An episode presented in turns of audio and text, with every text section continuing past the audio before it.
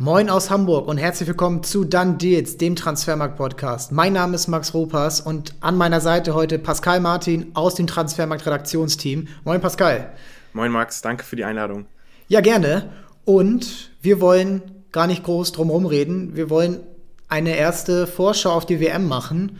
Und anlässlich der Kadernominierung gestern von der deutschen Nationalmannschaft wollen wir uns mal so ein bisschen ranwagen, die Top-Favoriten zu ranken, gegeneinander so ein bisschen auszuspielen, auch mal zu schauen, okay, wer trifft auf wen wann, wenn er Gruppensieger wird, wenn er Gruppenzweiter wird. Und damit wollen wir jetzt gleich loslegen. Ähm, erster, aber als erste Einschätzung von dir einmal kurz, welcher der verletzten Spieler, es sind jetzt ja schon einige, das, was schmerzt dich da am meisten? Wen hättest du gern bei der WM gesehen? Ähm, nur die deutsche Mannschaft oder? Generell, generell. generell okay. Ähm, ich glaube, dass bei Frankreich dieses Mittelfeld aus Kanté und Pogba, ich glaube, das wird die auch sehr, sehr treffen. Und ich glaube, die beiden da nicht zu sehen im Mittelfeld von denen, das tut, glaube ich, schon sehr weh. Ähm, nicht nur für die beiden persönlich natürlich, sondern ich glaube für die gesamte Mannschaft, weil die ja auch bei dem WM 2018-Sieg ähm, ja wirklich so das Herz, Herzstück im Mittelfeld waren. Ja, Kanté auf jeden Fall. Pogba bin ich mir, also er hätte wahrscheinlich eine Rolle in seinem Team gefunden und er hat ja auch bei Frankreich zuletzt immer gut gespielt. Ich hätte aber auch Kanté gern mit Chouameni zusammen gesehen. Das hätte auch richtig gut funktionieren können und ich glaube auch, dass Chouameni durch seine Fähigkeit am Ball Frankreich dann ein bisschen was abnimmt, was jetzt aber schwierig werden kann, wenn er auch Aufgaben von Kanté mit übernehmen muss. Man muss mal gucken, wer dann neben ihm spielt. Rabiot, Gendusi, äh, Fofana alles noch so ein bisschen, ja, die haben sich, glaube ich, alle noch nicht so eingespielt miteinander und ich glaube, das kann echt schwierig werden für Frankreich. Und es wird dann, glaube ich, ja, viel davon abhängen, dass du mm, eher mehr Tore schießt als der Gegner. Dafür haben sie natürlich Leute. Aber da müssen wir natürlich dann im Mittelfeld ähm, schauen. Ja, ähm, dann, ja, ist es das eigentlich und natürlich Marco Reus. Also, ähm, das, äh, ich glaube, er hätte sich vielleicht ein schöneres Turnier gewünscht, als jetzt im Winter äh, mit 33 unter der Belastung ähm, nach Katar zu fliegen. Aber selbst wenn, das ist ähm, bitter für ihn und äh, so, so mehr schmerzt es, glaube ich, ihn dann doch noch mehr 2014 und 16 nicht dabei ja, definitiv. zu sein. Also bei ihm, glaube ich, wäre das einfach wirklich ein persönliches Ding nochmal gewesen, dass er da mitkommen kann. Ähm, weil ob er da jetzt eine wichtige Rolle gespielt hätte, sei mal jetzt so dahin, also dahingestellt. Ähm, ich weiß jetzt nicht, ob er gestartet hätte, aber ähm, ja, es wäre trotzdem, also Marco Reus, ich glaube, jeder hätte sich irgendwie gefreut, dass man ihn im Kader sieht. Klar, aus seiner Position ist auch nicht Trubel, aber ich finde, so wie er am Anfang der Saison gespielt hat, er hat ja schon eine sehr wertvolle Rolle gehabt, gerade auch in einem langen Turnier. Fünf Wechsel sind erlaubt, ähm, auch vielleicht mal eine andere Rolle zu spielen, ähm, einfach auch seine Fähigkeit, Mitspieler einzusetzen, wie einen Sané vielleicht mal. Also, der hat ja eigentlich nie richtig mit denen zusammengespielt. Also, jetzt mal auf dem höchsten Level mit einem Sané, mit einem Gnabry, Musiala, Harvards. Die haben ihn ja alle gar nicht richtig kennengelernt. Und das ist schon echt ärgerlich. Und klar ähm, hätte man vielleicht sich noch eher von der Position her vielleicht eine andere ähm, gewünscht, aber ja, Schade, dass er ausfällt. Wenigstens kann Götze mit ja. sein alter Freund. äh, und vielleicht, ich meine, das nächste Turnier ist ja schon wieder in anderthalb Jahren. Vielleicht schafft er es ja noch, äh, sich fit zu halten und die Form zu halten, dass er 2024 in Deutschland dabei sein kann. Das wäre vielleicht ein krönender Abschluss für seine Karriere, die trotz ein paar Titeln schon sehr, sehr Absolut. unglücklich also verlaufen ist. sei ihm auf jeden Fall gegönnt, wenn er es schaffen würde.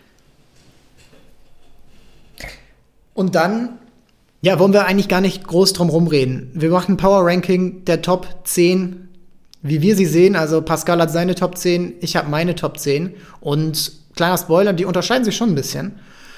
Und wir wollen einfach mal anfangen, das auch so ein bisschen zu bewerten. Wir wissen noch nicht final, wer bei Argentinien und Spanien im Kader ist. Auch die Niederlande haben noch nicht ähm, nominiert. Ähm, aber zum Beispiel ist abzusehen, dass die Baller wahrscheinlich dabei sein wird. Wie fit er dann ist, wissen wir nicht. Spanien äh, hat eigentlich jetzt keine großen Probleme aktuell und die Niederlande auch nicht. Zehn. Wir machen es äh, spannend und gehen von hinten an die, an die Phase ran. Genau, machen wir so. Also Top oder Platz 10 ist für mich Belgien. Ähm, ist für mich auch eigentlich so ein Wackelkandidat auf dieser Position. Ähm, Belgien ist ja so die Nation, die man irgendwie immer so zum erweiterten Favoritenkreis zählt, aber für mich sind die dieses Jahr so weit weg von dieser, von diesem Status. Ähm, der Kader, da sind viele Spieler dabei, die man natürlich auch in den vergangenen Turnieren schon dabei hatte. Ähm, jetzt auch Lukaku hat es auch noch reingeschafft, obwohl der angeschlagen ist und auch ja, nicht viel gespielt hat die Saison. Ähm, und mir fehlt in diesem Kader einfach wirklich so dieses bisschen diese neue Generation oder oder dieser dieser Umsch ja, Umschwung irgendwo auch, dass man sich ein bisschen löst von den Allstars. Also Mertens hat es auch reingeschafft. Ähm, der spielt noch bei Galatasaray in der Super League. Ähm, also da hätte ich mir irgendwie ja was Neues, was Frischeres irgendwie gewünscht. Vielleicht gibt's das aber auch einfach nicht in der Generation bei denen gerade. Ähm, von daher sind die für mich auf jeden Fall ein Kandidat, der, der sogar schon auch in der Gruppenphase irgendwie ausscheiden kann. Ganz überraschend. Ähm, haben ja auch eher eine relativ ausgeglichene Gruppe mit Kroatien, Marokko und Kanada. Ähm, Kanada, genau. Ah, das, aus meiner Sicht ähm, hast du da echt vollkommen recht. Und es hängt, glaube ich, an, so einem De an dem defensiven Mittelfeld, wie sie sich da aufstellen. Also, weil Witze kann es eigentlich nicht mehr sein. Ja. Und dann bist du bei Dendonka, Thielemanns, Onana. Äh, Frage ist, wie sich das dann aufteilt und davor dann De Bruyne. Und ja, im Sturm. So die einzige Konstante, würde, kann man sagen, so über die letzten Jahre. Aber bei dem Rest, so ein Hazard oder die beiden Hazard-Brüder, die haben ja auch irgendwie über die Jahre mittlerweile abgebaut. Hazard spielt bei Real wirklich überhaupt gar keine Rolle. Der andere Hazard ist bei Dortmund plötzlich Linksverteidiger. Ja. ähm, also, ja, da kann man fast De Bruyne eigentlich nur noch so als einzige Stütze so vorne sehen. Ja, und die jungen Spieler, äh, De Kettelare, Onana angesprochen, ähm, die sind natürlich talentiert, aber in so einem großen Turnier ist es irgendwie relativ ah, da, da, darfst du dir nicht viel erlauben und dann bist du vielleicht auch schnell mal auf der Bank und dann hast du am Ende irgendwie 35 Minuten Einsatzzeit. Und ja, du hättest, du hast die ähm, alten Spieler angesprochen, Luke Bacchio hätte man sagen können, okay, das ist eine Option. Er hat jetzt auch beim letzten, beim letzten Nations League-Spiel Ende September gegen Niederlande noch gespielt, wurde eingewechselt, jetzt auch ähm, nicht mitgenommen worden. Und dann wird es wahrscheinlich dann wieder auf so eine Dreierkette hinauslaufen, plus Meunier auf rechts und vielleicht Hazard dann links. Das, das kann es eigentlich nicht sein. Und dann musst du schauen, okay, äh, Tete, Face, das sind die Spieler, die eigentlich jetzt spielen sollten und nicht mehr Aldeweireld und Vertongen, die auch wieder dabei sind. Oder Castagne. Mm, oh, bin, bin auch, also bei mir sind sie auf Rang 9, aber das ist auch komplett offen zwischen Rang 9 und 11 und da mache ich dann einfach mal weiter. Also auf 11 habe ich, hab ich die Niederlande und da kommen wir gleich noch zu, wenn, wenn du deinen Platz nennst. Ähm, weil wir dann auch so ein bisschen ähm, mixen müssen. Und auf 10 habe ich Uruguay. Wer ist denn, ähm, über wen wollen wir zuerst sprechen? Lass uns die Niederlande nehmen, oder? Ja, weil die habe ich auf 9, von daher. Genau, dann ähm, machen wir das direkt. Und ja, ich finde die Niederlande, um das äh, jetzt auch kurz vor der Kadernominierung mal anzusprechen, finde ich ein sehr, sehr interessantes Team weil sie eigentlich so zwischen zwei Generationen stecken. Auf welche Generation würdest du denn mehr setzen, wenn du jetzt den Job von Louis van Gaal hättest? Oder würdest du es mixen? Würde, ja, ein bisschen. Also vielleicht den einen oder anderen von den Alten noch rein, aber ich würde schon eher auf die Junge gehen. Da sind ja sehr, sehr spannende, interessante Jungs dabei. Also allen voran so ein Gagbo natürlich, Frankie de Jong, klar. Das sind, glaube ich, so die Aushängeschilder. Ähm, aber auch auf den anderen Positionen sind die da glaube ich, recht ordentlich aufgestellt. Also so ein Malassia hinten links spielt bei Menu, ähm, hinten rechts ein Dumfries, so bei Inter. Also die haben, die sind schon mittlerweile ihren Weg auch gegangen und spielen auch echt bei guten Vereinen. Ähm, also ich glaube, die Niederlande kann man sich auch sehr gut anschauen. Ich weiß nicht, ob es der Xavi Simon schaffen wird, aber so der erlebt bei Eindhoven ja auch plötzlich einen absoluten Leistungssprung und wenn du den vor ein paar Monaten überhaupt nicht auf dem Zettel hattest und jetzt plötzlich so vielleicht als Backup irgendwie in den Kader mitnehmen kannst, das ist schon vielleicht ein guter Unterschied auf jeden Fall. Ja, bei, bei Simon Simons wäre ich mega gespannt, wie das wird. Also im Stamm sehe ich ihn noch nicht, aber wenn er reinkommt, das könnte so ein, so ein kleines Highlight immer werden. So, ähm, wir in Deutschland hatten mal Marco Marin vor, vor zwölf Jahren oder so oder David Odonkor. Aber ich finde, und dann natürlich Götze. 2014, aber ich finde, der hat schon noch mal so eine Fähigkeit ähm, für so 15 Minuten oder vielleicht eine Verlängerung noch mal so ein Spiel auf, auf die Seite der Niederlande zu bringen.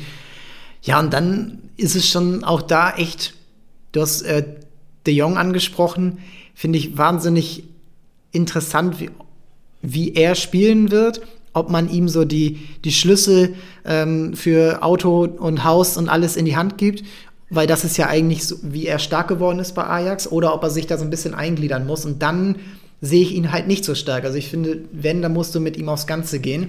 Und das ja. ist halt in so einer Nationalmannschaft bei so einem Turnier immer, ähm, ja, das ist nicht so häufig gesehen eigentlich. Und das ist dann echt interessant, ob er dann anstatt Dero und Berkes ähm, solchen Spielern dann eben wirklich die, die Einsatzzeit bekommt. Denke mal ja, aber dann die Frage, wie gut äh, können sie sein? Und dann bei den Niederlande finde ich hinten ist es eigentlich hast du ja alle alles Mögliche dabei. Du hast Die Licht, du hast Van Dijk und Timber Ake oder eben auch De Vrij. Ich finde, wenn ich das sagen hätte, würde ich Timber, De Licht, Van Dijk spielen lassen und dann also in dieser Dreierkette. Auf der anderen Seite finde ich aber auch, warum eine Dreierkette, wenn du Delicht und Van Dijk hast, das muss doch irgendwie reichen und dann eben, wie du angesprochen hast, Malassia und Dumfries auf den Außenverteidigerpositionen. Manchmal sind mir, da gibt es einige Nationalmannschaften von, aber ähm, ich finde, manchmal sind die Nationaltrainer zu defensiv und zu konservativ. Ja, würde ich dir auch zustimmen. Also könnte man vielleicht auch bei Deutschland irgendwo sehen. Ähm, vielleicht ja. jetzt nicht in diesem Turnier, aber natürlich auch schon in der Vergangenheit mal, wenn die da plötzlich auf Dreierkette umstellen, obwohl man offensiv eigentlich die komplette Qualität besitzt, dass man da auch das ausspielen könnte. Bin ich auch irgendwo ähm, manchmal immer so ein bisschen überfragt. Also das gleiche kannst du bei Portugal oder Frankreich stellen, Belgien, mh, hm, äh, Brasilien, Argentinien müsste man mal gucken, wie das jetzt wird. Aber, oder auch England, ganz klar. Ähm, denn das ist irgendwie, ja, so eine Art. War, also klar, man, auf der anderen Seite, wir wissen auch, wie es bei Holland früher war, immer äh, zwölf Tore in der Gruppenphase geschossen, dann im Achtelfinale oder Viertelfinale raus. Aber irgendwie musst du ja auch irgendwo dein Vertrauen in deine besten Spieler haben. Und das sind halt bei vielen Mannschaften dann doch eher die Offensiven. Ja. Ich bin auch sehr, sehr gespannt, ob äh, Memphis es schafft. Ich weiß gerade gar nicht genau, wie, also wie sehr verletzt er ist oder ob er echt immer nur auf der Bank kommt, äh, bei, der, bei Barca auf der Bank sitzt. Ähm, er hat ja schon auch unter Van Gaal eine wichtige Rolle oder kann da auf jeden Fall auch eine wichtige Rolle einnehmen. Bin ich mal sehr gespannt, ohne Spielpraxis, wenn er nominiert werden sollte, ob, ob er da trotzdem seine Einsatzzeiten bekommt und Van Gaal so trotzdem auf ihn setzen würde. Ähm, aber ich glaube, es kann wirklich sehr, sehr spannend werden bei Niederlanden. Ja, ich, also Van Gaal und Memphis, die haben sich ja äh, relativ früh äh, kennengelernt und er hat ihn ja auch gefördert ähm, und dann ja auch zu United geholt. Also ich glaube, das ist so ein Jogi Löw, Miro Klose Ding, dass du vielleicht dann sagst, ey, bei, bei mir funktionierst du, ich vertraue dir. Bei Barcelona sind auch andere ähm, gerade auf der Bank oder wurden verkauft und er hat ja irgendwo Qualitäten, die sonst in dieser Mannschaft eben nicht sind. Lass uns weitermachen. Mein Platz 9 Genau, das ist Belgien. Und dann auf 8 ist bei mir Dänemark. Die habe ich bei dir jetzt in der Liste nicht gefunden. Hast du, hast du da einen Grund für oder hast du sie vergessen? Nee, also äh, Dänemark wäre wahrscheinlich genauso ein Kandidat gewesen, den ich dann auf Platz 10 auf diesen Wackelplatz hätte setzen können. Da hatte ich jetzt ja Belgien reingepackt, aber ähm, ja, Dänemark an sich klar, da steckt schon viel Potenzial drin ähm, oder auch insgesamt eine gute Truppe, viel Qualität. Ähm, ich habe die jetzt immer nicht reingepackt, weil da einfach kein Platz für war, aber äh, du kannst ja gerne mal begründen, warum du die da so gerne siehst. Also ich finde einfach, dass Dänemark eine unfassbare EM gespielt hat. Die ist anderthalb Jahre her, nicht mal. Und ich finde, dass sie dort wirklich Chancen hatten, auch England zu schlagen nicht vergessen, Eriksen hatte äh, ja seinen tragischen, ähm, seine tragische Erkrankung im ersten Spiel und war dann nicht mehr dabei. Vielleicht war das auch, das ist immer so blöd zu beurteilen, aber vielleicht war das auch der Grund, warum sie so stark waren. Aber an sich würde ich jetzt mal sagen, Eriksen ist wieder dabei. Ähm, du hast jetzt einen Jesper Lindström als ähm, richtige Kraft dabei und auch ansonsten Spieler ja, wie, wie ein Mähle, wie ein ähm, Darmstadt, die, die alle im Vereinsfußball vielleicht auch nicht so perfekt funktionieren, wie sie es äh, gerne hätten, wie es bei der Nationalmannschaft auch lief. Aber ich finde, da, das ist einfach eine richtig gute Truppe und dann sehe ich einfach da auch diese, diese mannschaftliche Geschlossenheit, diese, ähm, wie sie auch Mannschaften bei der EM einfach runtergespielt haben, wie sie souverän gespielt haben, wie sie nicht aus der Ruhe gebracht werden konnten. Dazu so eine, so eine Achse mit Schmeichel, mit Christensen, äh, Simon Kier, äh, auch ein Heubier hat sich wahnsinnig entwickelt und ist mittlerweile sicherlich auch einfach einer der, ja, der Leader in diesem Team. Skoff Olsen auf rechts. Also ich sehe da einfach keine, ähm, keine großen Schwächen und bin dann eigentlich nur gespannt, wie sie es vielleicht vorne lösen, weil da gibt es viele Optionen, Wind, Dolberg, ähm, Braithwaite. Also da bin ich noch ein bisschen überfragt, aber auch da haben sie letztes Jahr immer ihre Lösung gefunden. Sie haben zum Beispiel Frankreich jetzt vor, äh, vor einem Monat geschlagen. Ich sehe sie schon sehr, sehr stark und auch in der Gruppe, in der sie sind, geht los gegen Tunesien am Dienstag, den 22. Und dann gegen Frankreich wieder und dann gegen Australien. Also in der Gruppe sehe ich sie klar weiter und dann bist du in der Gruppe D. Und wenn man dann schaut, okay, wen könnte es ähm, im Achtelfinale treffen, dann bist du bei der Gruppe C und hast da dann Argentinien, Mexiko, Polen oder Saudi-Arabien. Und Mexiko und Polen würde ich mal eine Spur drunter ansetzen, Saudi-Arabien sowieso.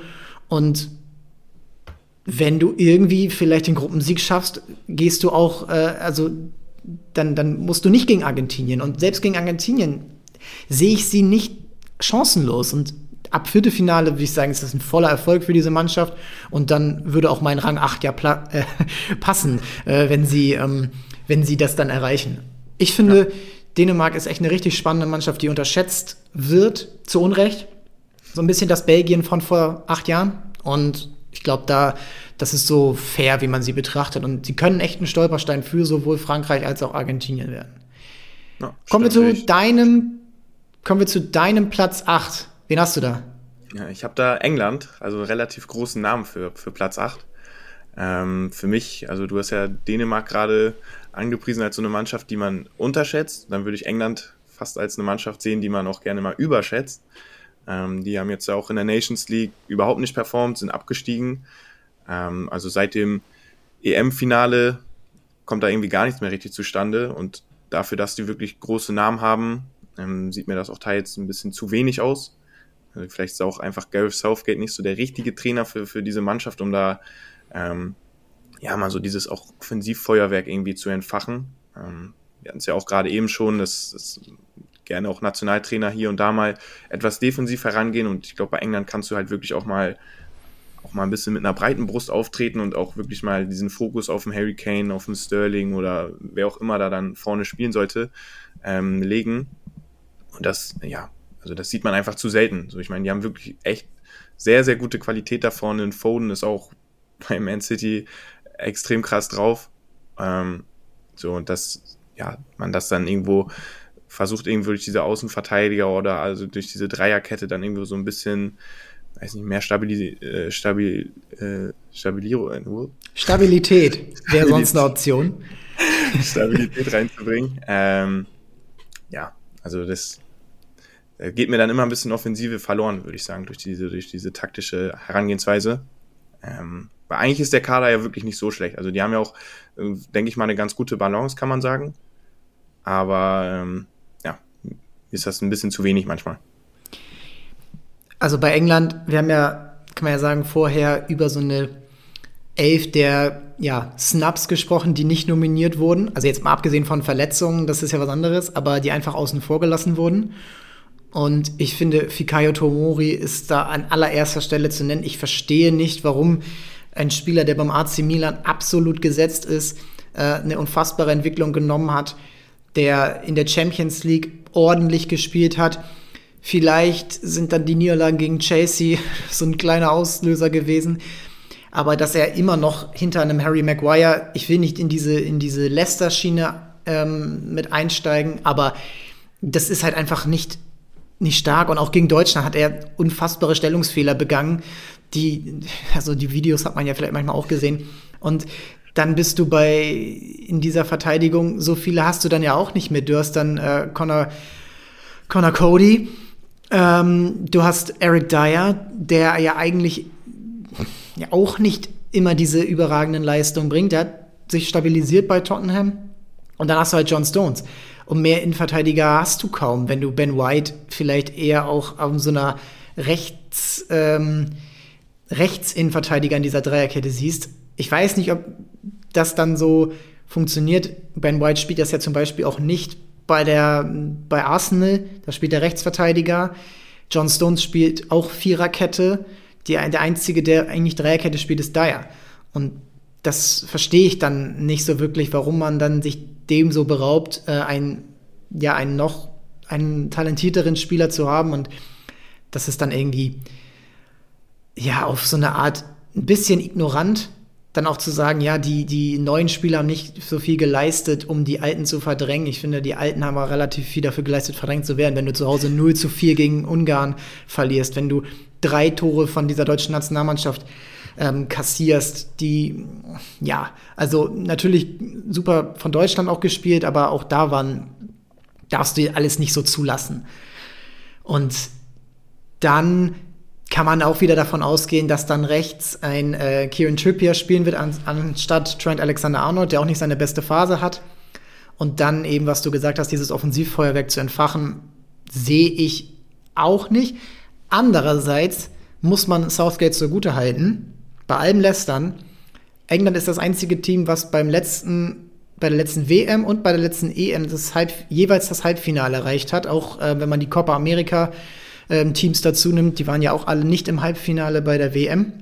Und dann äh, muss man auch sagen, okay, es führt ja irgendwo hin. 2021 haben sie Deutschland geschlagen. Ich weiß nur nicht, ob das dann dieses Mal wieder so funktionieren kann, ob es dann wieder so nach Schema funktionieren kann, äh, okay, ich bringe jetzt Jack Grealish, der macht das Tor, ich bringe jetzt ähm, dann noch mal vielleicht, ja, vielleicht was, Callum Wilson, vielleicht einen anderen Spielertyp. Das sehe ich einfach auch gerade nicht. Auch ein Sterling sehe ich nicht mehr so stark wie noch letztes Jahr. Weiß nicht genau, wie England bestehen will. Vor allen Dingen, wenn man dann schaut, ja, die Gruppe ist machbar, die sollten sie auch als Sieger überstehen. Dann zweiter Gruppe A ist auch noch machbar und dann im Viertelfinale droht dann kann man schon sagen, droht ähm, der Sieger aus Gruppe D das, oder der Zweite aus Gruppe C. Also ähm, kann man fast sagen Frankreich oder Dänemark. Und da mhm. sehe ich sie bei weitem nicht als Favorit. Auch nicht unbedingt als Außenseiter, aber auch nicht als Favorit. Und dann, bei mir sind sie Sechster. Ähm, aber auch eher, weil ich andere Teams dann doch nicht so stark einschätze. Und dann, ach, ich, England, ja, Mal gucken, wie die Diskussion, das wird ja immer ganz spannend während so eines Turniers, wie die dann in England reagieren ähm, auf die Au Ausstellung, wer dann spielen wird. Der wird 18 Mal eingeblendet werden, der dann nicht spielt. So, und dann werden wir sehen. Bleibt spannend. Platz 7 bei, na, nehmen wir mal meinen Platz 7, weil der ist näher an dein, äh, das Team ist näher bei dir auch dran. Portugal. Portugal finde ich ähnlich wie England, wahnsinniges Offensivpotenzial, nur einfach ein Trainer, der das einfach nicht so gerne abruft. Also, ja, ich überlasse dir den, ähm, das Feld. Genau, Meinst du, Portugal schafft das, das dieses Mal ein bisschen anders zu gestalten? Ja, das ist das große Fragezeichen. Also, ich sehe auch nur den Kader, wenn man sich den anschaut, der ist schon echt, da sind schon viele gute Namen dabei. Ähm, natürlich allen voran klar Cristiano Ronaldo, der aber wirklich so der ganz große X-Faktor ist, weil. Allen voran ist schon so eine Frage, ne? Ja. ähm, ja, also ich meine, der kommt halt wirklich mit einem ganz schwachen Fitnesslevel da irgendwie scheinbar an. Bisher gar nichts irgendwie bei Man United in dieser Saison. Ähm, aber der Trainer wird ganz sicher auf ihn setzen, weil er einfach das Gesicht der, der Nation ist. Ähm, und ob das dann vielleicht am Ende so der der Unterschied sein kann, aber positiv oder negativ, das wird man dann ja sehen. Ähm, aber da kommen auf jeden Fall auch ein paar gute andere rum. Also so ein Leao, der ist, glaube ich, gerade in der besten Form, die er haben kann. So, vielleicht wäre sogar das Sommerturnier sogar noch ein bisschen besser für ihn gewesen, weil er da diesen Schwung auch von der Meisterschaft mit äh, Milan hätte mitnehmen ja, können. Ja, guter Punkt. Ähm, Aber ja, also ich glaube, mit dem kann das schon echt ganz gut funktionieren. Ähm, Jota fällt ja, glaube ich, aus. Ja. Sehr bitter für die. Aber sonst, also Bruno Fernandes, äh, Bernardo Silva, so, also das ist ja trotzdem offensiv immer noch sehr, sehr gut. Ähm, aber ich sehe auch deinen Punkt. Also der Trainer sitzt auch schon sehr, sehr lange da an der Seitenlinie. Ähm, vielleicht hättest du auch mal so einen frischen Wind gebraucht. Also vielleicht würde es mit Portugal auch sehr cool aussehen, wenn da ähm, dieser Ruhm Amorin von, von Sporting da sein würde. Jetzt mal ganz spontan irgendwie aus dem Bauch heraus gesagt, wenn da einer wirklich kommt, der, der ja auch mal was anderes versucht äh, zu zeigen, weil ich glaube, bei Portugal wird es am Ende auf ein ganz stumpfes so ein 4-2-3-1 einfach hinauslaufen. Ronaldo wird da vorne hocken, hoffentlich, also wahrscheinlich nichts machen gegen den Ball und dann muss der Rest da ackern. Und ähm, ja, wenn er dann den Ball bekommt im Strafraum, dann, dann sollte, sollte da eigentlich der eine oder andere Punkt irgendwie zu holen sein. Aber die Gruppe ist halt auch wirklich super unangenehm, ne? Ähm, das ist die, ja, das ist die unangenehmste Gruppe, finde ich, für ein Top-Team, ähm, die du haben kannst. Gehen wir einmal durch. Ghana, Uruguay und Ach je, jetzt habe ich es. Äh, Südkorea. und Südkorea, genau. Und du hast eigentlich in jedem Team äh, Spieler, die dich mal komplett ähm, auf dem kalten Fuß erwischen können. Also bei Südkorea natürlich Son, ähm, bei Uruguay Fede Valverde, Nunez, ähm, Uruguay kommen wir gleich auch noch zu. Also die haben wir auch richtig stark eingeschätzt. Ähm, du mehr als ich, aber da ist dann, ja, ich finde, Portugal hat einfach diese Aufgabe, diese richtig guten Spieler zu einem System zusammenzustellen, wo jeder wirklich auch dann florieren kann. Also erstmal hat die Mannschaft einen wahnsinnig ähm, unausgewogenen Kader, finde ich. Also richtig gute Position, aber dann auch vielleicht nicht so gute, weil auf der, in der Innenverteidigung hast du Diaz und dann musst du daneben entweder Pepe spielen lassen mit 39 mittlerweile, Antonio Silva ist 19. Also das ist realistisch, dass das sein Sohn ist. Und dann hast du eigentlich keine weiteren ja, Innenverteidiger in diesem Kader dabei. Und dann musst du vielleicht auf Danilo Pereira setzen oder ähm, Palinja. Vielleicht muss da einer in der Innenverteidigung mitspielen. Also, und dann, äh, ja, im Mittelfeld hast du dann aber vielleicht nicht so diesen Sechser, wie Deutschland ihn hat mit Kimmich oder wie ähm, Declan Rice äh, zum Beispiel. Also solche ordnenden Sechser, sondern eher nur offensive Spieler wie Neves, wie ein äh, Vitinha. Ähm, und da ist halt diese Aufgabe, das, das zu ordnen. Das sehe ich auch relativ schwer. Und da musst du ja noch sehen, Bernardo Silva und Bruno Fernandes haben ja auch eigentlich richtig extrem ihre Stärken im Zentrum. Und das ist dann die Frage, okay, wen lässt du draußen? Wie machst du es vorne? Lässt du Ronaldo wirklich draußen? Ich würde es machen, weil ich finde, als Joker ist er ideal. Als Starter reicht es mir eigentlich nicht defensiv und offensiv ist es dann vielleicht auch ein bisschen zu wenig. Ist die Frage, ob du dir das erlauben kannst, weil André Silva hat eine gute Form gerade, ähm, auch wenn er jetzt, also nicht, eine gute, aber eine ordentliche. Du könntest es mit Leao und ähm, ja auch Joao Felix machen. Ach, nicht einfach, weil die alle so schwierige Formen haben. Und ja. dann eben zu schauen, okay, wie ordne ich mir das? Das ist dann echt ach, ist schwer, aber ich glaube, Fernando Santos, ja, wie du sagst, es gibt ja eigentlich auch echt gute portugiesische Trainer.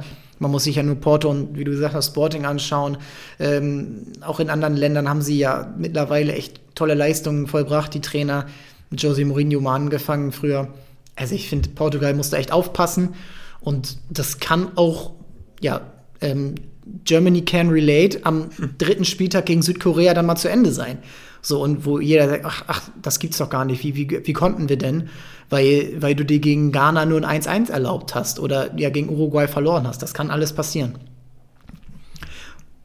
Mm, dann würde ich sagen, machen wir deinen Platz 6 und kommen direkt zu Uruguay. Warum siehst du sie so stark? Ich habe sie gerade mal so Top 10 und du hast sie auf Rang 6. Ja, die haben ja genau heute, beziehungsweise wir nehmen ja die Folge am Freitag auf und ich glaube, von der Nacht auf Don von Donnerstag auf Freitag haben die jetzt ja auch den Kader bekannt gegeben und ich glaube, dass die ja echt einen richtig, richtig starken Mix aus so jungen Spielern, aber auch, auch noch diesen Routiniers haben. Also da kommen dann natürlich trotzdem Cavani und Suarez mit, bei denen man natürlich erstmal gucken muss, ähm, ja, auf welchem Level die überhaupt noch sind. So Suarez ja auch schon äh, raus aus Europa mittlerweile, hat er ja nur noch in Uruguay gezockt die letzten Monate. Aber auf der anderen Seite kommt halt ein Valverde in einer unglaublichen Form gerade. Also der könnte eigentlich vielleicht auch so dieser Durchstarter der WM werden. Oder so dieses, dieser, ja, sagen wir mal, so Rookie of the Year, wenn man das mal so sagen müsste. Ähm, der auch so, dieses, der verkörpert irgendwie diese, diese Uruguay-Mannschaft auch ein bisschen, also diesen, diesen Stil einfach, diese, diese Explosivität, diese Dynamik, diese Power, die die dir auf den Platz bringen können. Ähm, und Uruguay ist ja eigentlich wirklich bei jedem Turnier immer so diese unangenehme Mannschaft, gegen die man eigentlich wirklich nicht spielen möchte, weil du siehst, gerade bei den Top-Teams Top siehst du dich vielleicht trotzdem über den so, einfach weil du bessere Namen hast oder wie auch immer. Aber am Ende bringt Uruguay irgendwie so eine Mannschaft auf den Platz, das ist einfach so schwer gegen die zu spielen. Ähm, und wenn die das dann jetzt noch paaren halt mit dieser, äh, mit diesen Perspektivspielern, aber diesen alten ähm, Hasen, kann man fast sagen, ähm, ähm, ich glaube, das kann schon wirklich sehr, sehr spannend werden. Und die Gruppe, klar, da ist viel möglich, aber ich, ich sehe, ja gut, also ich würde trotzdem sagen, dass Portugal und Uruguay die beiden sind, die dann am Ende durchkommen. Ähm, und dann treffen die ja auf Gruppe G. Das kann dann Brasilien sein. Genau, ja, das wird dann, ja. das, das ist, die dann Frage, undankbar. Da willst du unbedingt Gruppensieger werden. Um, also bei Brasilien ja. sehe ich sehr klar auf Rang 1 und dann den willst du natürlich aus dem Weg gehen. Genau. Boah. Ja, dann muss da Uruguay irgendwie auf den zweiten Platz stehen. Aber dann kann der Weg auch weitergehen. Also, wenn du dann halt äh, gegen, da, gegen den zweiten aus Gruppe G spielst, so, dann sollte eigentlich auch die nächste Runde drin sein. Ähm, ja, also ich bin, ich bin wirklich sehr gespannt auf Uruguay. Ich auch. Das kann ich nicht anders sagen. Ich habe mir jetzt mal angeguckt, also weil, muss ehrlich sein, ich habe jetzt nicht die ganze WM Comnebol Qualifikation mehr angeguckt, aber jetzt die letzte Ausstellung mit weil Werde auf der 6 neben Bentancur. Ich finde, Bentancur ist ganz wichtig, dass der in Form ist. Ich finde, er hat nicht immer seine beste Zeit, gerade bei Tottenham. Ähm, und dann kommt es auf ihn an. Und vorne Nunez, es ist, äh, ja, auch er, ich glaube, der ist richtig im Fokus. Und neben dem Suarez, der mittlerweile 35 ist, äh, der kann ihm natürlich sicherlich was abnehmen. Und Suarez hat immer seine Intelligenz, die, ich glaube, im Sturm nicht viele, also ich ja. finde, Suarez ist nur so gut geworden, weil er eben so ein spielintelligenter ähm, Stürmer war, der, der einfach immer den richtigen Weg gegangen ist, sich auch an Spieler wie Neymar und Messi, was nicht einfach ist, angepasst hat und das Beste daraus gemacht hat. Ähm, das sehe ich auf jeden Fall. Und dann sind es halt Spieler wie ein De La Cruz, auf, der jetzt im letzten Spiel auf links gespielt hat. Das ist ein wichtiger Spieler und auch wie die alten Spieler, denn also wir haben es äh, vorhin geschrieben bei Transfermarkt auf der Seite, also es sind sechs Allstars, die über 35 sind. Da ist noch ein äh, Martin Caceres dabei, ein Diego Godin, ähm, Cavani, Suarez, also das ist natürlich gut, diese alten Hasen dabei zu haben. Ich hoffe nur, dass sie dann auch eben die Mannschaft dann nicht runterziehen. Und das ist dann eben die Frage. Ein Ugarte von, äh, von Sporting ist auch eine spannende Personalie mit seinen 21. Vielleicht kann der auch eine wichtige Rolle übernehmen. Und dann, ja, ähm, Araujo, wird er fit? Ist er fit? Auch so eine Frage. Ähm, der ist jetzt dabei. Uff, also es ist echt spannend und ich finde, diese Gruppe ist eigentlich auch so die ausgeglichenste und äh, interessanteste, wo alle sechs Spiele eigentlich richtig gutes Potenzial haben. Ja, würde ich auch sagen. Vielleicht noch ein Wort kurz zu Araujo. Äh, wenn er fit werden sollte, boah, ich glaube, dann ist Uruguay schon wirklich ganz, ganz schwer zu knacken, wenn die den dann noch ja. aufstellen mit Jiménez hinten. Ähm, Muslera ist irgendwie auch so ein typischer Torwart, der bei so einem WM-Turnier irgendwie nochmal noch mal aufdreht. So, so, ein, so ein zweiter Ochoa irgendwie. Ja, ist die Frage, ob er spielt oder Rocher. Ja. Ähm, das, das muss man dann sehen. Und ich finde, bei Uruguay ist das einzige Problem, was sie auch in den letzten Jahren immer hatten. Ja, sie sind relativ weit immer gekommen, aber sie haben eigentlich immer dieselben Spielertypen. Richtig gute Innenverteidiger, richtig gute Sechser, Achter und richtig gute Stürmer, aber keinen so richtigen Spieler, der mal eins gegen eins gehen kann. Und ich weiß nicht, ob Valverde das alles jetzt alleine lösen kann und soll.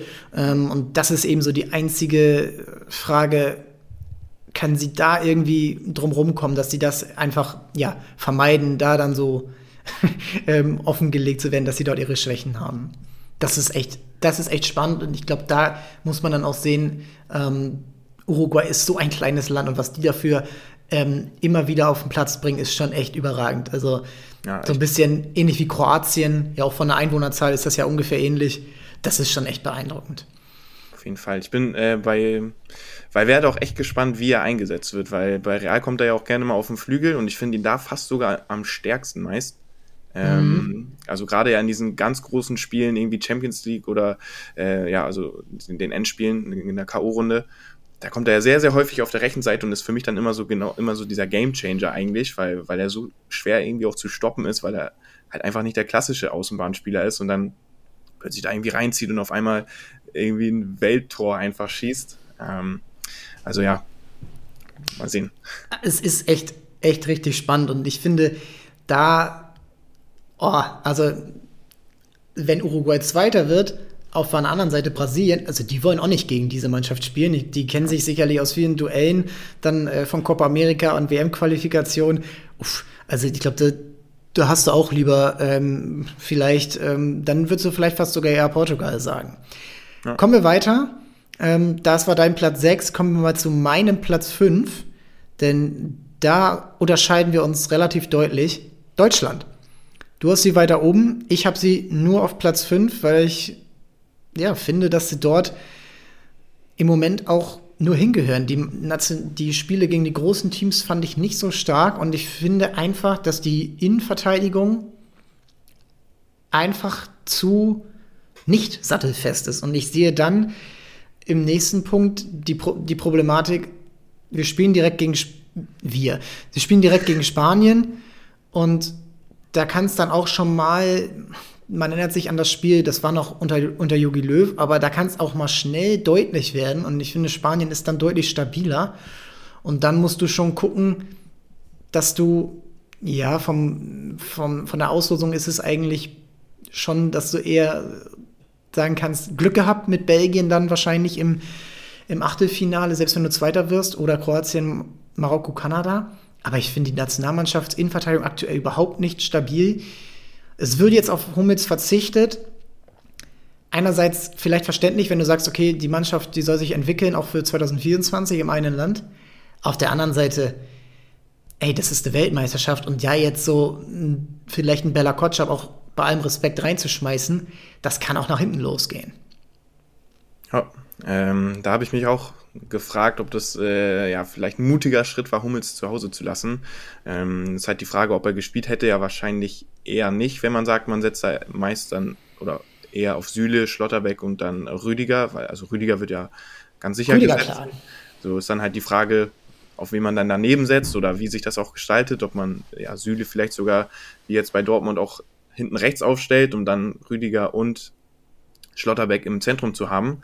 Ähm, ja, da stehen natürlich auch noch einige Fragezeichen, ähm, aber ja, ich weiß nicht, ob das ob so ein Hummels irgendwie auf der Bank, ob, ob das äh, ja vielleicht auch so für diese Kaderhygiene, ob das so gut getan hätte, weil ist das schon, glaube ich, auch, also auf jeden Fall so ein Leader-Typ und könnte vielleicht auch ähm, eher ans Negative laufen, wenn da so ein Spieler da ist, der, der eigentlich auch den Anspruch hat zu spielen und sich das ja nach der Form aktuell auch, wäre auch verdient gewesen natürlich, ähm, ob das nicht so ein bisschen auch kontraproduktiv sein kann, wenn du dann da jemanden hast, der, ja, der, da, der dann der auch diesen Anspruch hat.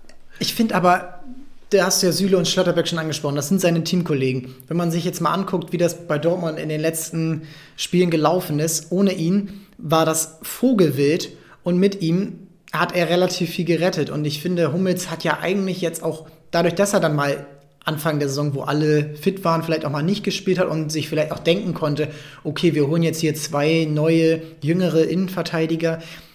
Ich bin 34, das muss jetzt nicht unbedingt ewig so weitergehen.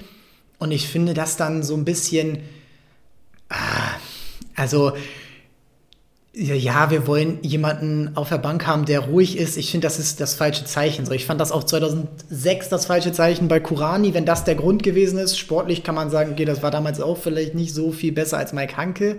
Und vielleicht ist dann Kurani auch ein anderer Typ. Aber ich finde, Hummels, das ist dann in so einer Mannschaft, wenn du erkennst, ey, entweder ich spiele, weil ich der Beste bin, oder ich spiele nicht. Ich finde, da ist Hummels jetzt nicht der Typ, der jetzt da irgendwie Stress schiebt oder so. Mhm. Ähm, das kann bei einem Thomas Müller genauso sein, dass der auf der Bank sitzt. Das kann ähm, so und da jetzt nur so zu schauen, okay, der wird eh nicht spielen. Ich finde, dafür ist er einfach zu gut noch. Und ja. jetzt zu sagen, okay, das machen wir nicht, das ist Risiko. Das ist, ähm, das muss dann schon funktionieren. Und ich weiß nicht genau, wen er dann da spielen lassen will. Rüdiger ist klar, aber an Süle sehe ich gerade nicht so stark. Ein Schlotterbeck sehe ich sehr talentiert, aber noch sehr fehlerhaft, äh, gerade mit seinen Aktionen, dass er dann auf den Ball verliert, dann nachgeht, eine Grätsche ansetzt und dann kriegst du nach 15 Minuten gelb und bist gelb-rot gefährdet. Oder du hast schnell durch äh, das schnell vielleicht auch mal einen Elfmeter verschuldet. Das kann alles passieren.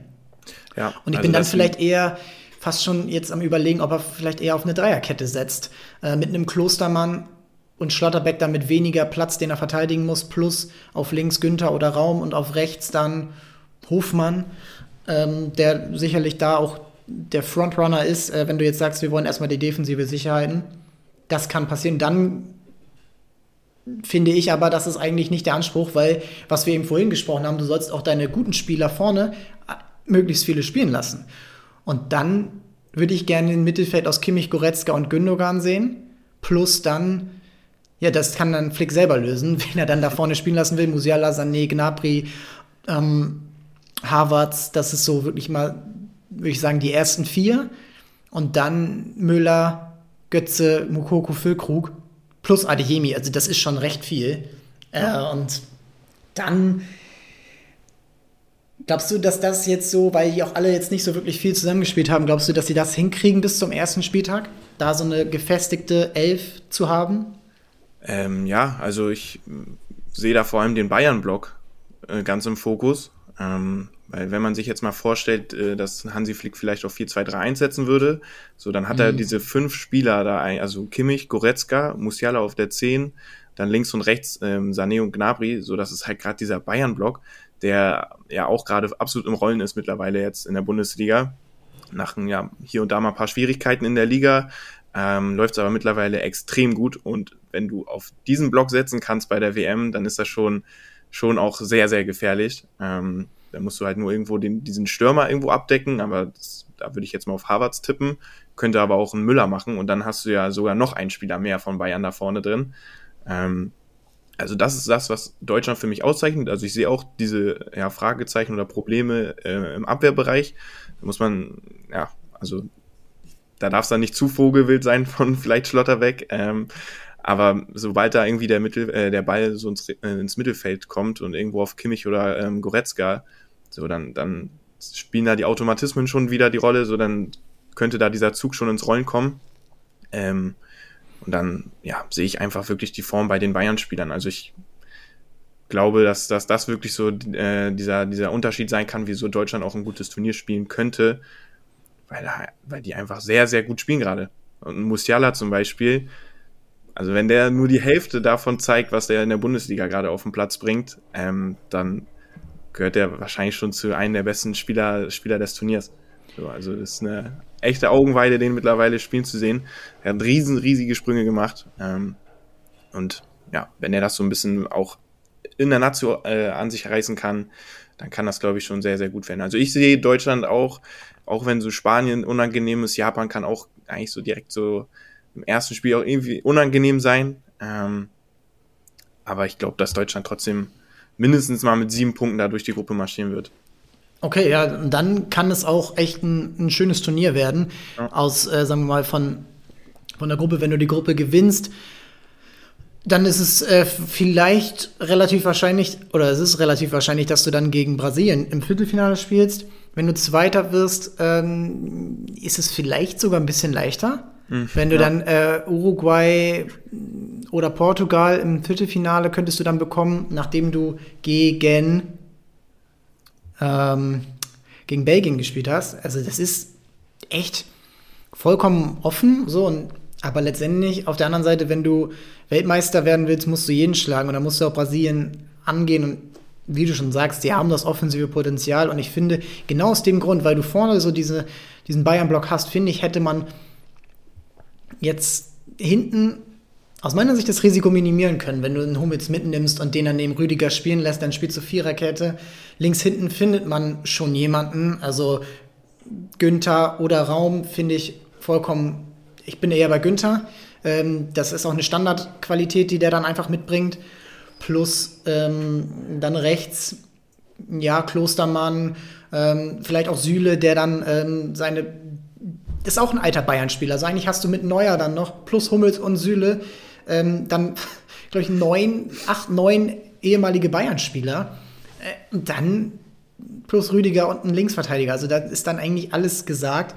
Und ich finde, dann hast du, ja, hättest du dir vielleicht eine Baustelle weniger eingemacht, weil ich finde, Mats Hummels ist jetzt keiner, der, der war ja schon mal raus vor der EM und hat dann ja eigentlich nicht jetzt versagt, so mhm. bei der EM. Und das war jetzt nicht überragend, aber ich finde, das, das kannst du schon machen. Und ja, seine Entscheidung und werden wir sehen. Und dann ist echt die Frage, Viertelfinale gegen Brasilien, wie, wie könnte sowas laufen?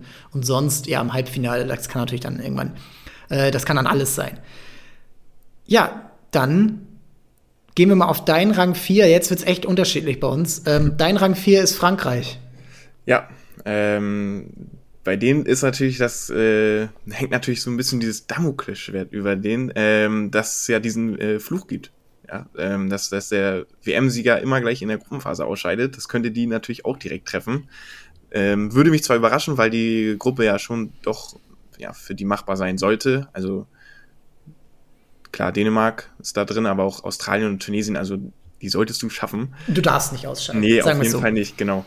Ähm, von daher ähm, sehe ich die auch als Gruppensieger. Die haben wieder natürlich einen Kader, der ist äh, ja unglaublich einfach. Also jetzt mal abgesehen davon von den Problemen im Mittelfeld mit halt Pogba und Kant, äh, Kanté, dass die fehlen. Aber dann hast du ja trotzdem Chuamini oder Guendouzi, der auch in Form ist gerade. Notfalls spielt dann ähm, der einfach. Ähm, und die Abwehr auch. Also das ist halt wieder ein absoluter Weltklasse-Kader. Und wenn äh, Deschamps nur ein bisschen die zusammen äh, bekommt, ähm, dann können die auch wieder ins Rollen kommen. Also ich ähm, ja, weiß nicht, ob die den Titel verteidigen werden. Ich glaube, da, ja, so, also ich sehe die schon sehr stark, aber ähm, andere ein bisschen besser. ähm, aber ja, also das ist einfach ein bisschen auch unfair, wenn man sich den Kader mal anschaut. Also so ein Benzema, Mbappé da vorne rumzulaufen, so das kann fast keine andere Mannschaft. Ja, und ich finde auch, und deswegen habe ich sie ein bisschen stärker eingeschätzt, sie hatten eine dieses Freakspiel gegen die Schweiz bei der EM 21 und das haben sie dann, also das war zwischendurch, dachte man, die gewinnen jetzt 6-1 und auf einmal gewinnen sie dann nicht und sie verlieren dann im Elfmeterschießen. Aber ich glaube, dass sie dann doch, gerade weil Benzema eben jetzt dieses, dieses Standing auch wieder hat, eine Mannschaft da zu führen. Er hat es jetzt gezeigt, also er war 2021 ja schon wieder dabei.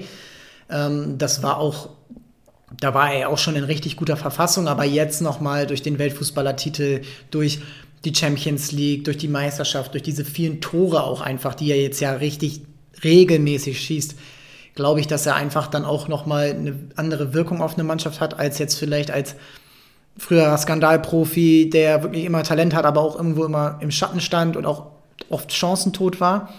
Ich glaube, dass er da auch dann dieses Turnier jetzt nochmal für sich nutzen will, 2018 war er eben nicht dabei, 2016 war er nicht dabei bei der EM im eigenen Land.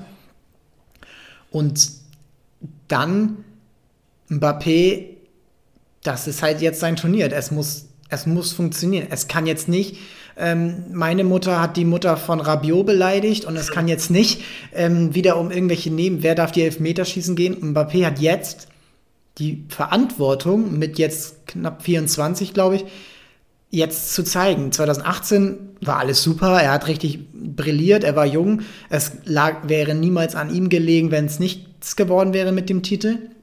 Aber jetzt ist er von seinem eigenen Anspruch der beste Spieler der Welt. Er hat jetzt die Chance, auch gerade weil er eben in Frankreich spielt, ähm, mal wirklich herauszustechen. Das ist ihm letztes Jahr dann eben nicht gelungen bei der EM. Und dann diese beiden Spiele, an denen hängt und dann an Deschamps, um zu sagen, ey, ich habe jetzt diese richtig starken Innenverteidiger hier und da muss ich, das muss ich für mich herausfinden, was sind die besten. Ich habe ein Pavard habe ich dabei, ich habe einen Theo Hernandez dabei, ja, er kann sich leisten, Mondi zu Hause äh, zu, zu lassen. Er kann sich leisten, einen ähm, Kolo Moani zu Hause zu lassen. Er, also er hat dann noch einen Spieler wie Giroud in der Hinterhand, der immer gefährlich ist, den du dann noch auch mit Benzema zusammenspielen lassen kannst. Und dann eben im Mittelfeld zu sagen, ey, Chouameni, hier, das musst du jetzt tun. Du bist jetzt der Mann, auf den es ankommt. Und ich glaube, dann kann es funktionieren. Und ich glaube halt, dass dann ähm, auch wenn ich Dänemark sehr stark eingeschätzt habe, dass es dann knapp nicht reichen wird für die gegen Frankreich und dass sie dann erstmal Argentinien aus dem Weg gehen und dann klar stärker sind als ähm, vielleicht in England, als äh, Niederlande.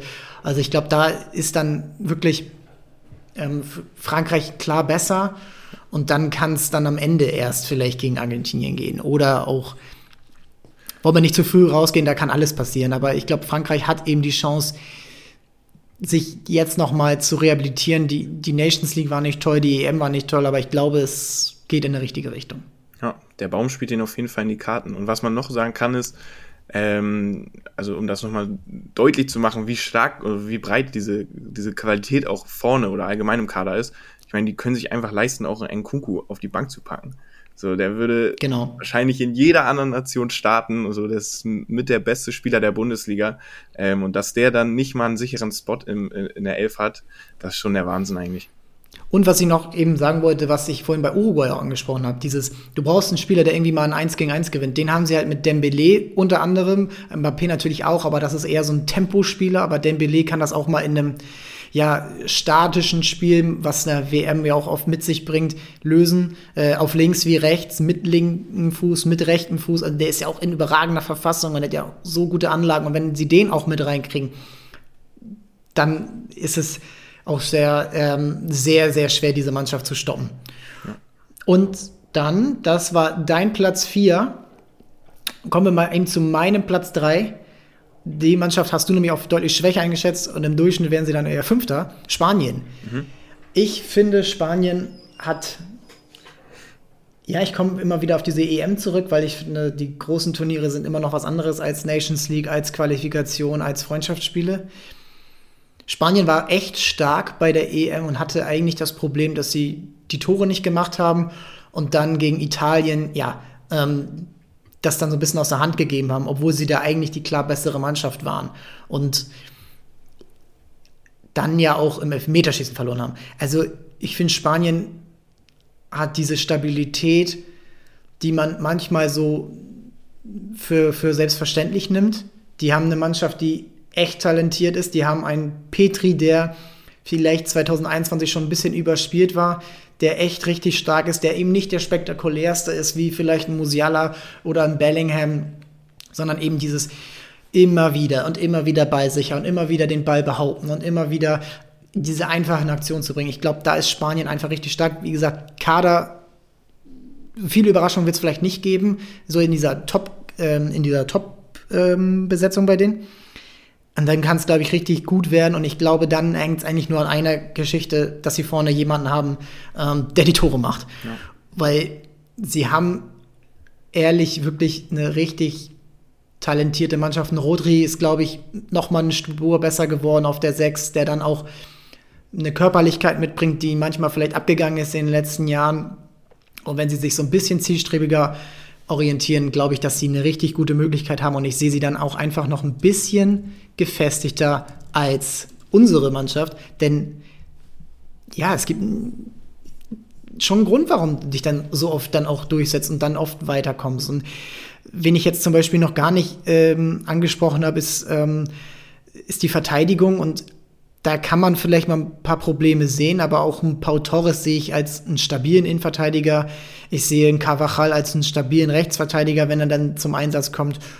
Und dann hast du vorne eben diese Möglichkeit, da auch dich so ein bisschen durch diese, dieses System, was ein Enrique ja auch richtig gut rüberbringen kann, ähm, auch einfach noch gegen andere Mannschaften durchzusetzen, wo es vielleicht mehr auf äh, die Einzelspieler ankommt.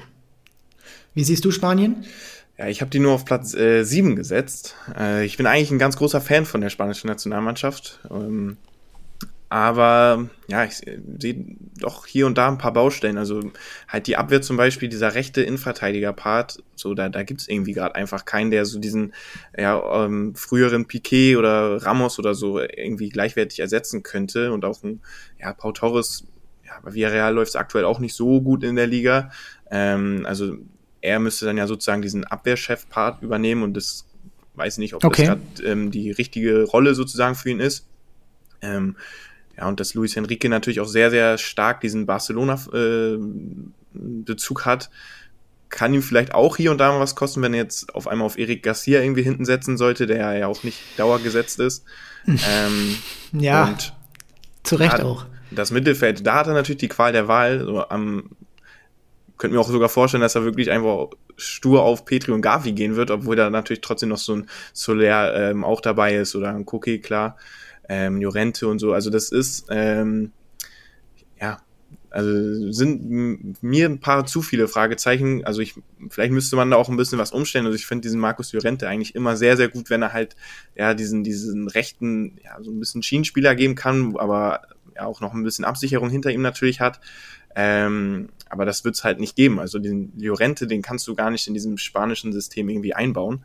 Ähm, und ja, zum Beispiel auch halt diesen Stürmerpart, den du auch schon angesprochen hast. Also die haben einfach keinen. So, das muss man sagen. So ein Morata, ja. ähm, das gefühlt, das ist so Deutschlands Timo Werner.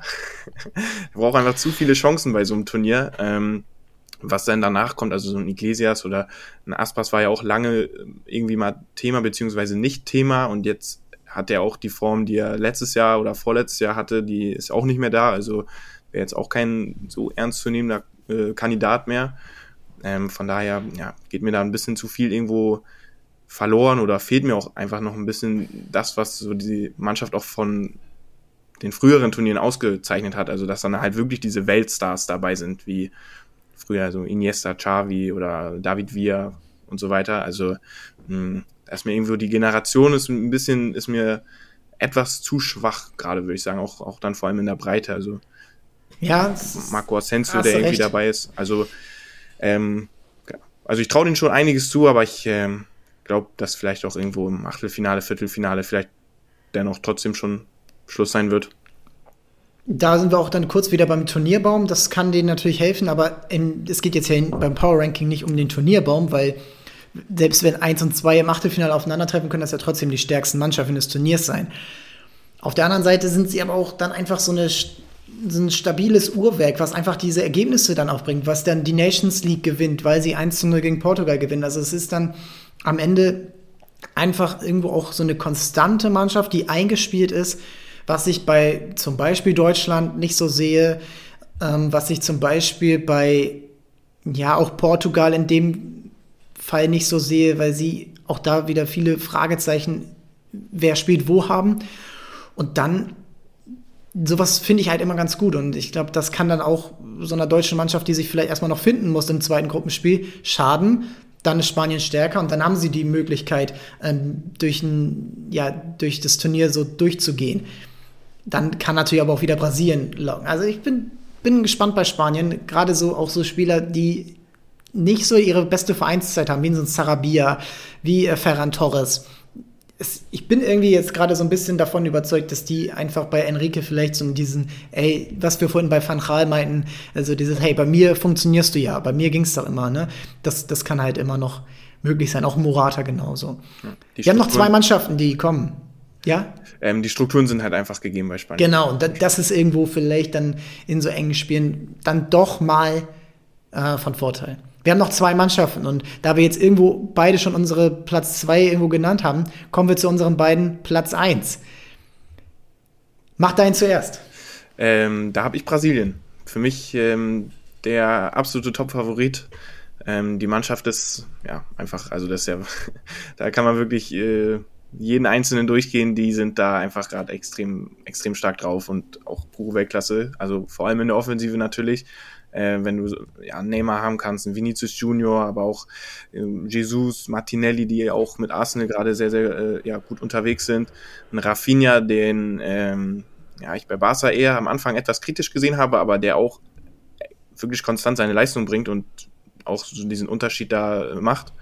Ähm, man kann natürlich streiten, ob äh, die Defensive bei Brasilien so sattelfest ist und diese Außenverteidigerpositionen ähm, sind natürlich auch irgendwo ein bisschen auch schon in die Jahre alt. ja, ähm, aber trotzdem, also wenn man sich auch einfach deren deren jetzt äh, ja also den, den Spielplan anschaut, den die jetzt schon in der Vergangenheit hatten, also deren deren aktuelle Bilanz, so die ist auch einfach extrem gut. Also die sind so schwer zu knacken mittlerweile und die haben einfach diesen Rausch, äh, durch diese ganzen, ganzen vielen kreativen Spiele. Also das, das kann auch ähm, ein bisschen so diesen Flair von vor paar Jahren oder von vor paar Jahrzehnten wieder haben, dass du dann da halt einfach wirklich diese, diese typisch brasilianischen Spieler hast, die, die du einfach richtig gerne zuguckst, wenn die den Ball am Fuß haben, weil die dann einfach ähm, sich dann einfach auch was entwickelt, einfach bei denen, wenn, wenn die da plötzlich ins Rollen kommen. Ähm, so, also ich kann mir auch echt gut vorstellen, dass sie da in der Gruppe gleich mal mit, also die auch einfach alle abschießen. So, das sind ja echt mögliche Gegner, die du, die du auch einfach so mal kurz einfach mal wegschieben kannst. So, ohne dir natürlich jetzt alle äh, zu nahe treten zu wollen, aber so Serbien, Kamerun, Schweiz, da kannst du dir ja wirklich ein Fundament für das Turnier schaffen, dass du dir da mal so schon so diese breite Brust schon mal anarbeitest in der Gruppe und dann einfach vielleicht durch die K.O.-Runde auch marschierst, so und dann Halbfinale, Finale ist natürlich immer Rätsel, da spielt einfach immer eine Rolle. Ähm, Brasilien hat ja selbst 2014 schmerzhaft erlebt, wenn dann auch plötzlich der wichtigste Spieler auf einmal wegbricht oder so. Ähm, aber also ich glaube, durch die Gruppe werden die einfach marschieren wie, wie sonst nichts. Das ist ja auch komplett in Ordnung und selbst, aber das ist irgendwie, also manchmal frage ich mich wirklich, ob ich zu wenig Fußball schaue, also warum ein Dani Alves immer noch mitkommt. Er ist jetzt 39. Thiago Silva verstehe ich schon als äh, Kapitän der Mannschaft. Ich glaube nicht, dass er jetzt unbedingt Stammspieler sein wird im Vergleich zu Militao, Marquinhos, Bremer ähm, auch noch nominiert. Aber wer jetzt ähm, zum Beispiel alles nicht dabei ist in der Verteidigung, da hast du, da hast du einen Caio Enrique, da hast du einen Roger Imbadies, da hast du einen Renan Lodi, äh, Wanderson, alles Emerson Royal. Also alles Spieler, die eigentlich rechts und links auch theoretisch mal spielen könnten. So links wird es jetzt wahrscheinlich auf entweder äh, Alexandro oder Alex Tejesch hinauslaufen. Das sind wichtige Positionen und ich habe ein bisschen die Sorge, wenn sie nicht jetzt vielleicht auf die Idee kommen, einen Innenverteidiger nach rechts zu stellen, ja. habe ich ein bisschen die Sorge, dass das mit den Spielern, Danilo ist ja noch dabei, ähm, auch so ein ja, treuer Soldat, aber hm. kann funktionieren. Und dann im Mittelfeld so ein bisschen die Ordnung zu finden. Denn du hast jetzt die ganzen Spiele angesprochen, das ist ja auch alles in Ordnung.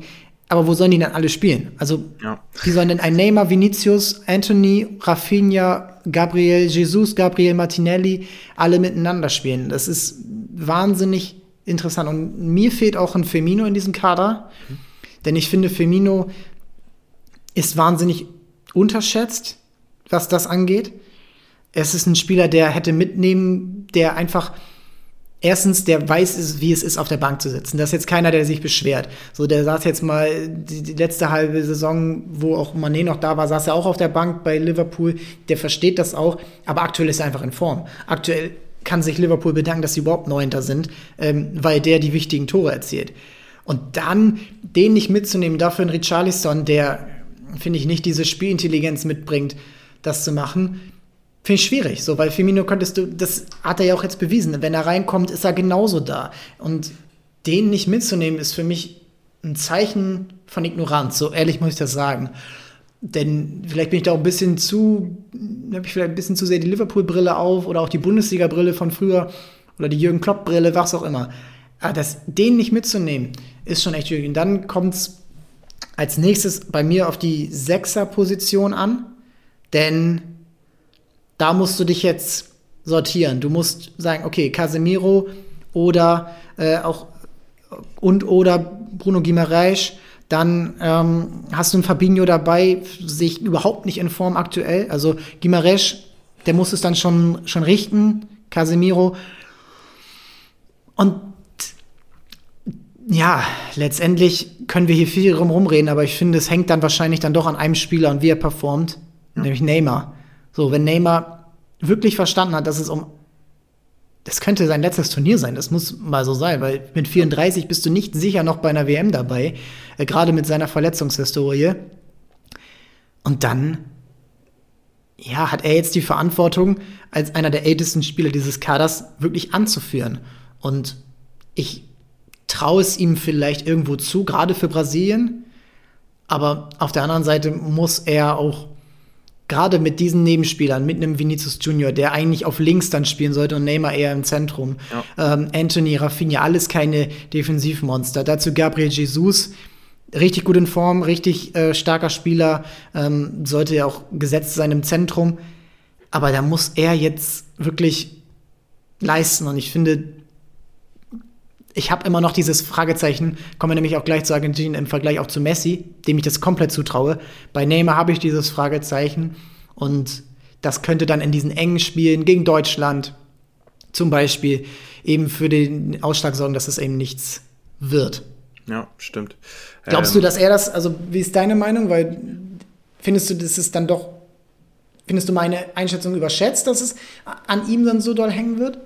Ähm, ich kann mir genau vorstellen, dass bei diesem Turnier sogar etwas weniger mal an ihm hängt. Also natürlich ist er so das Aushängeschild der Nationalmannschaft, aber dadurch, dass die anderen Spieler auch ähm, echt performen gerade, kann es vielleicht auch darauf hinauslaufen, dass Neymar nicht plötzlich, dass nicht alles auf seiner Schulter liegt irgendwie. Das hat man ja 2014 gesehen, so da sind die danach nach seiner Verletzung komplett zusammengebrochen.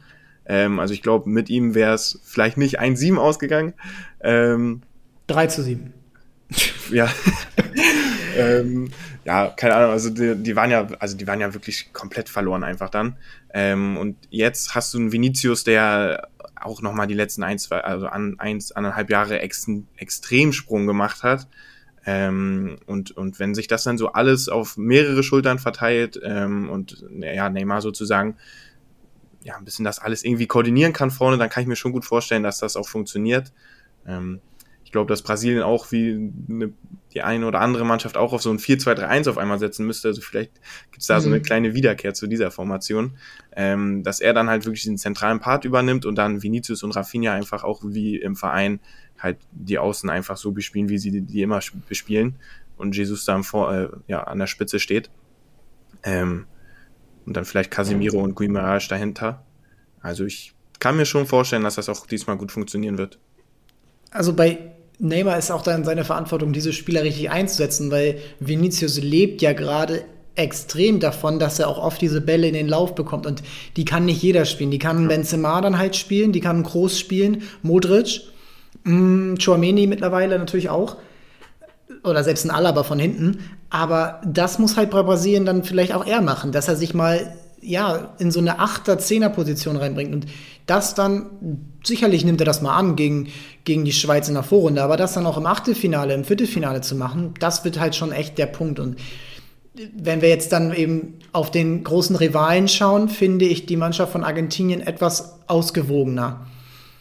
Ja, sehe ich. Also vielleicht da auch nochmal diesen Vergleich von Neymar genau. und Messi, den hast du ja schon reingebracht, der ist, ja, ist ein guter Punkt. Also gerade wenn auch, was du meinst, ja, dass, dass man sich da ein bisschen zurückhält auch und vielleicht dann ja eher auch ein diese Achterrolle vielleicht auch ein bisschen übernimmt, keine Ahnung. Ähm, das kann ja Messi. So, und das, äh, dann sehe da sehe ich deinen Punkt.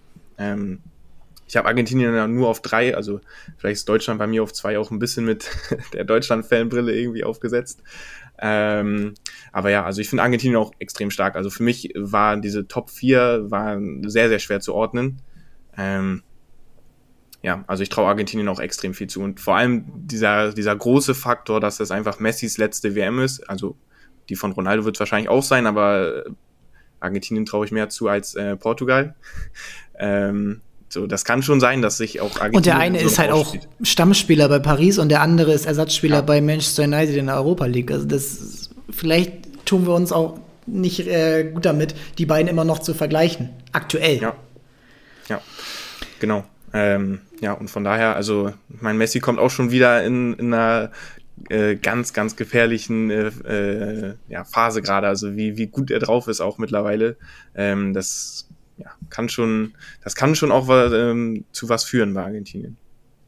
Ja, also 2021 diese Copa gewonnen, die man vielleicht so ein bisschen unter, ja, war ein Corona-Turnier sehen kann, aber das, das ist ja auch, vielleicht wird ihm auch nicht gerecht, so gegen Brasilien im Finale zu gewinnen. Also, und dann ihn mit Martinez, Di Maria, ähm, der auch wieder so ein Spieler ist, ich glaube, in der Nationalmannschaft funktioniert er noch mal besser als beim Verein. Mhm. Also gerade, also ist jetzt auch acht Jahre her, aber wie er 2014 diese WM mitgetragen hat, ich finde, da war er ganz knapp hinter Messi äh, einer der besten Spieler des Turniers. Und jetzt einfach auch immer noch ein Spieler mit einem feinen Fuß ist, mit einem Auge für Mitspieler. Und Dybala, wenn er fit ist, hat er auch eine Fähigkeit, sich da zu ergänzen. Und ich sehe irgendwo diese Spielertypen vorne, auch Lautaro, sehe ich so ein bisschen besser harmonieren als die Brasilianer, die Anthony, Rafinha, Vinicius irgendwo vielleicht so ein bisschen zu ähnlich sich sind und vielleicht nicht so ergänzend sind. Und dann auch auf anderen Positionen finde ich Argentinien deutlich stärker als in den vergangenen Jahren. Also ich finde sie im Tor, äh, auf der 6 mit einem De Paul, mit einem äh, Rodriguez, auch McAllister äh, von Brighton, auch eine, ja, ähm, auch eine, ähm, eine Persönlichkeit, auch weil er ein anderer Spielertyp. Ähm, das, das, das kann richtig gut funktionieren. Auch ein Lisandro Martinez sehe ich als Innenverteidiger richtig, ähm, richtig stark, so, weil er den Spielaufbau leisten kann. Ah, ich bin, also ich bin echt gespannt auf diese argentinische Mannschaft. Ja, Messis Last, Dan Last Dance. Und dann so diese, diese Schienenspieler, ähm, wie auch ein Lo Celso, der ähm, vielleicht manchmal so ein bisschen zu schlecht wegkommt. Ja, bei ihm ist ja leider die Frage, ob er überhaupt äh, mitkommt, ja. Schafft, weil er ja auch angeschlagen ist. Ähm, aber ja, an sich sollte es der Kader trotzdem auffangen. Ähm. Ja, also wie man dann auch, äh, wie man auch dann, äh, wer dann auch immer da mitkommt, das entscheidet sich erst nächsten Montag. Äh, da haben wir auch unseren lieben Kollegen Scott aus Argentinien gefragt, wie das dann alles aussehen wird, aber auch er ist sich da noch nicht sicher. Und ja, ich finde, diese Mannschaft hat echt, die ist sehr interessant. Auch die auch Christian Romero habe ich jetzt noch gar nicht angesprochen, der ähm, auch ähm, eine Oberschenkelverletzung gerade hat. Also dann auch rechts hinten. Mh, hm, also das ist alles sehr, sehr, sehr interessant, ähm, wer dort spielen wird und auch der Trainer Lionel Scaloni hat jetzt ja echt schon eine richtig gute Bilanz. Auch dieses Jahr sieben, sieben Siege, ein Unentschieden aus acht Spielen. Ja, Argentinien, also ich, ich bereue es nicht, sie auf Rang 1 gesetzt zu haben. Nee, kann eine gute Entscheidung sein, ja. Wir werden das sehen. Also wir werden hier nächste Woche noch mal ähm, eine Art andere Vorschau machen. Wir werden natürlich dann auch während, der, während des Turniers mindestens zweimal die Woche drauf sehen. Und ja, auch vielleicht einmal eine Mannschaft äh, auch beleuchten, die nicht so, die nicht so äh, im Fokus gerade steht. Aber Argentinien, ja, ich bin echt gespannt. Wir rechnen das mal zusammen und gucken mal, was unser gemeinsames Power Ranking ist. Da machen wir mal einen Durchschnitt auseinander und ich äh, danke dir, dass du dabei warst. Pascal, ich danke an dir, euch. hat Spaß gemacht. Ja, gerne. Und an euch, ähm, ja, für manche Teams lohnt es sich noch, das Kader-Tool auf Transfermarkt zu nutzen, wurde oft äh, geteilt. Vielen Dank dafür, dass ihr das gemacht habt. Und dann ist es ja jetzt nur noch neun Tage. Wie gesagt, also man hätte sich auch sicherlich was anderes vorstellen können für so ein Turnier, äh, als im Winter in diesem Land äh, unter diesen Voraussetzungen das zu haben. Ähm, das ist jetzt leider so. Und ich glaube, auch ähm, da muss man dann eben drauf schauen, für die Sportler ist es eine WM, für manche ist es die einzige. Und da, das ist dann einfach auch vielleicht, das klingt blöd, aber den sportlichen, der sportliche Fokus dann dabei. Ja, das war's. Stunde 14 schon wieder. Ich danke euch fürs Zuhören und äh, wir hören uns dann nächsten Montag wieder. Dann schauen wir noch mal auf die äh, Ligen, auf die Club äh, auf die Clubwettbewerbe und dann geht's äh, in Richtung Weltmeisterschaft. Vielen Dank und ciao, ciao.